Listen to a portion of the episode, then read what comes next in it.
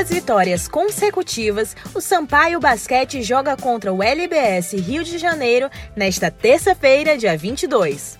Com 100% de aproveitamento e 4 pontos, o time maranhense se mantém como vice-líder da Liga de Basquete Feminino, junto do Santo André, São Paulo. Sob comando do treinador Rodrigo Galego, iniciou a temporada da LBF 2022 com a vitória sobre o esporte, fora de casa, por 77 a 59.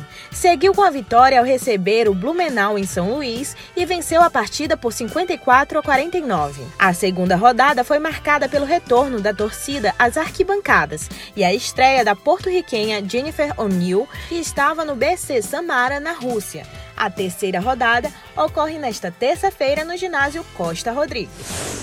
Agora nos campos. Júlio César Nunes foi confirmado como novo treinador do Motoclube. O gaúcho é a nova aposta rubro-negra para a temporada 2022, substituindo Carlos Ferro, que comandou sete jogos. Júlio César foi oficializado logo após o empate de 1 a 1 com o Pinheiro pelo Campeonato Maranhense. E Bruno Lima conquistou o top 10 no Campeonato Asiático de Kitesurf.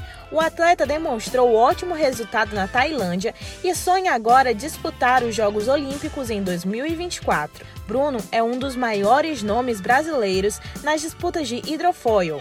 Agora, ele foca nos próximos eventos, sendo quatro fora do Brasil, visando as Olimpíadas de Paris. Da Universidade FM do Maranhão em São Luís, com redação de Pedro Pimenta, Vitória Sakamoto.